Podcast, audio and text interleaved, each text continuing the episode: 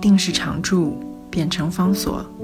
这里是方所文化 FM，在阅读方式不断创新的时代谈共读，是因为我们相信，当我们在阅读时，也同时在被阅读。今天为大家介绍的这本书是松本清张的推理小说经典作品《点与线》。《点与线》小说的故事非常的清楚，我们可以简单的这样介绍：在一月下旬，日本九州的香椎海岸上，有一对男女紧紧相依，躺在晨光中，早已断气。男方呢是深陷贪渎风暴的官员，女方是高级料理店的女士，乍看是殉情自杀。然后从这样的一个殉情自杀，本来看起来用殉情自杀结案一点问题也没有，但是慢慢的在许多的人情细节上引发了怀疑。开始怀疑这个案子的是鸟寺重太郎这一位在博多的资深警官，他怎么怀疑这件事情呢？我们看松本清张非常精彩的描述。鸟寺重太郎呢，他坐在餐桌前。脸上呢，因为洗过了澡，还冒着热气。晚餐前悠哉地喝两杯是他的乐趣之一。饭桌上呢，这个时候摆着海胆、花枝生鱼片和鳕鱼干。因为他一整天在外面奔波，所以眼前的酒呢显得特别的香醇。他的妻子非常专注的在缝花色鲜艳的和服，因为这是即将要出嫁的女儿的嫁妆。所以鸟四呢放下酒杯。就跟他太太说：“帮我添饭。”妻子呢应了一声，割下了手中的针线，替他添了饭。随着呢，又拿起针线继续缝，一边缝一边等着，如果丈夫需要的时候再帮他盛饭。丈夫就说：“哎，你要不要陪我喝杯茶？”妻子呢头也不抬的回答，就说：“不，我不想喝。”所以这个时候，重太郎呢扒着饭，仔细的打量妻子。就有了这样的一种感受，他觉得妻子真的老了。这个老是什么样的定义，什么样的标准呢？女人到了这个年纪，连陪丈夫吃饭、喝杯茶的心思都没有了。她觉得酱菜，喝着皇城的茶水，这是他跟他妻子的关系。就在这个时候，女儿回来了。女儿呢是跟快要结婚的未婚夫一起出去的。这个时候女儿回来，所以代表的是。不只是不同的年纪，在男女关系上，而且是不同的男女关系的阶段。女儿呢一脸雀跃，好像有什么高兴的事。妻子就问说：“哎，新田先生，也就是这个未婚夫。”女儿一边脱大衣，一边甜甜的回答说：“新田送她到门口回家了。”重太郎这个时候本来在看报纸，他突然转头问他的女儿：“他说，你们看完电影回家的路上？”是不是一起去喝咖啡？女儿就笑着说：“哎，爸爸怎么开始突然问这种事呢？”“是啊，我们是一起去喝咖啡了。”这个时候，于是鸟四想到了，他问这个问题。他说：“如果像是你的男朋友、你的未婚夫，如果这个时候他肚子很饿，想要吃一点东西，但你肚子很饱，什么也吃不下。”他没问完，女儿已经觉得很奇怪，她说。爸，你问这个很快，你到底问什么？还是说你不要管？我要问的是说，如果在这种时候，他肚子饿要吃东西，你却很饱，新人就跟你说：“哎呀，我去吃一点东西，你去逛其他的店，你会怎么做？”女儿想了一下，就回答说：“不会啊，我会陪他一起去餐厅，因为一个人逛街太无趣了。”然后呢，爸爸再追问，他说：“就算你没有要喝什么，你也会跟他去吗？”女儿就说：“对啊。”因为我喜欢跟在他的身边呢，即便什么都吃不下，喝杯咖啡也好。这个时候，做父亲的呢就不断的点头，因为他的表情非常的认真，就惹得一边本来在缝衣服的妻子呢就笑了。他说：“欧吉桑，你问这个干什么？”然后呢，这个鸟四呢就说：“不干你的事了。”为什么呢？为什么他那么样认真？因为这个时候，我们从小说可以推断两件事情同时在鸟四重太郎的心里。第一件事情是，他更加觉得在死者身上所发现的那一人份的发票不对劲。为什么他的女伴两个人最后一起去寻情的，有那么深刻感情的这个女的，不会陪他到餐车去。即使不吃东西，他也应该会陪他去喝杯东西吧，喝点东西，点点东西吧。为什么他不去？怎么可能？一个男的，两个人一起出游，然后这个男的跑到餐车去吃饭，女的却留在车厢的座位上，这个不合理，一定有问题。当然，还有另外一件事情，他在想着，刚刚他的太太连陪他喝杯茶，就这样走过来，放下手上在缝的和服，走过来。都不愿意，他就借机呢，再问女儿说：“你是不是觉得不陪他去有点过意不去？”其实这是话中有话，这是在挑剔他的太太啊！我刚刚叫你来陪我喝杯茶，你连来都不来，你不会过意不去吗？女儿就回答说：“是啊，这不是胃口的问题，而是感情的问题。这件事情解决了，鸟是从太郎他心中的疑惑，或者是。”更加深了他明确的疑惑，他觉得那张发票，他只能够真正如果要有合理的解释，因为这不是胃口的问题，而是感情的问题。如果从感情的真实上面来说的话，只能够有一个解释：这两个人虽然被看到在东京一起上了车，但是至少到这个男的去餐车吃饭的时候，他应该是一个人。换句话说，从这里就开启了。非常重要的推理的线索，这个女的在什么时候在什么地方下车了？所以为什么他会下车？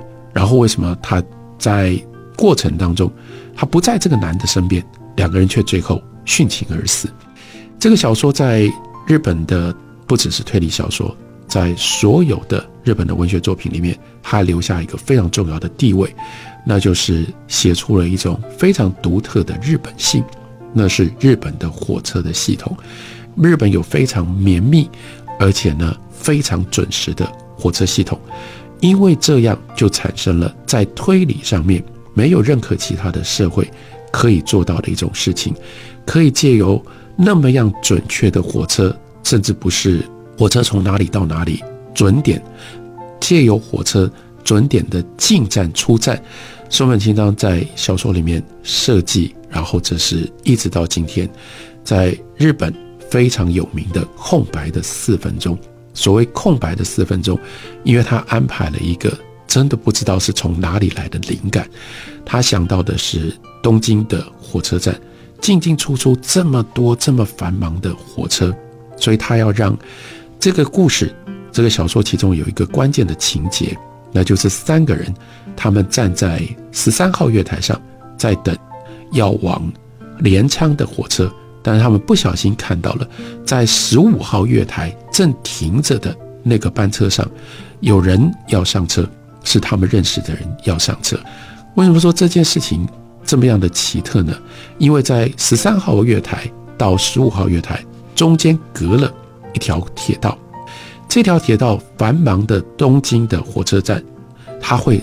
一直不断的有火车进来出去，进来出去，所以要从十三号月台能够清楚的看到十五号月台的列车，而且发现有他们认识的人要上车，这个是必须要确认。当时这个铁道上没有其他的火车，所以整个把东京火车站所有的时刻表调出来之后，才发现这一整天当中只有四分钟有可能从十三号月台。清楚的看到十五号月台，这四分钟就变成了关键。所以这个小说另外一件事情是呈现出日本人跟火车之间的特别的情感。原来小说里面有一个潜在的角色，这个角色实质上只现身过一次，但是要到小说快要结束的时候，我们才知道它的作用多么样的关键，多么样的重要。不过这个角色。在小说里呢，松本清张替他写了一篇散文，这篇散文标题叫做《有数字的风景》，这就是我们刚刚讲到的那样的一种对于火车的特别的执迷或者是感情。所以在这篇散文里，什么叫做有数字的风景？讲的就是火车的时刻表。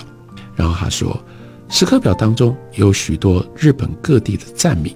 每读到一个站名，我都能想象出当地的风景，尤其是地方支线的站名，更容易引起我的遐思。丰津、西川、岐山、游须远、沟津、伊田、后藤、后藤寺，这些都是九州某一条支线的站名。新庄、深行、金谷、谷口、高屋、守川、榆木等，则是东北某一条支线的站名。我从游须园这个站名，岂能想象是位于南方树林茂密的山谷小村；而从榆木这个站名，可以想象成荒凉的东北小镇。浮现在我眼前的，竟是那些山居百姓的生活情景。我依稀记得，突然朝里。有这样一句话，叫“闻其名而心向往之”。向往不只是向往，包括想象。我有同样的共鸣，因此闲极无聊的时候，喜欢随手翻阅时刻表。只要我愿意，就可以悠游于山阴四国和北陆地区。写下这一篇散文的人，她得了肺结核，是一个女性，大概三十岁左右。因为她的病。所以使得她只能够在镰仓的家里面长期待着，她没有体力可以真的去旅行，但她就得到了这种满足。借由看时刻表，他好像就可以云游，随着这个火车云游日本各地，所以这叫做有数字的风景。然后呢，他接着说，在这篇散文里，我开始沉浸在自己的幻想世界，比方突然抬起手一看。刚好是下午一点三十六分，我会翻开时刻表，把所有在这个时刻停靠的站名找出来。这时候，我就会发现，越后线第一百二十二班次列车恰恰开进了关屋；鹿儿岛线第一百三十九次班次列车在阿九根站。停靠；第八一五班次列车刚好开进飞弹宫田站。与此同时，也有列车停靠在山阴线的藤生、信州的饭田、长盘线的草野、奥羽本线的东冷带、关西本线的王寺站的月台，很惊人嘞！光是下午一点三十六分，在一九五零年代的日本，就已经有这么复杂的铁路线呈现在时刻表上。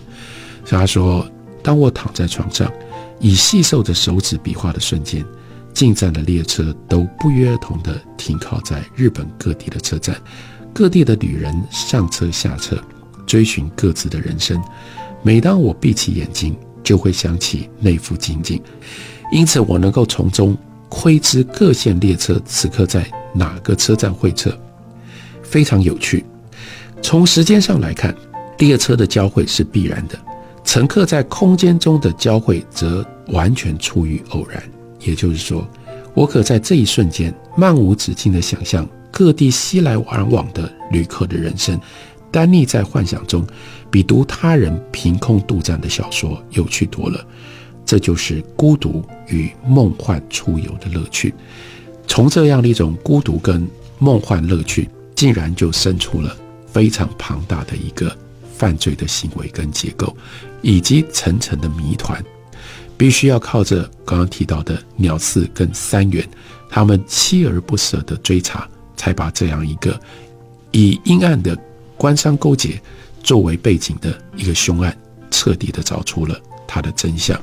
这是松本清张在一九五八年出版的经典推理小说作品《点与线》，介绍给大家，推荐给大家。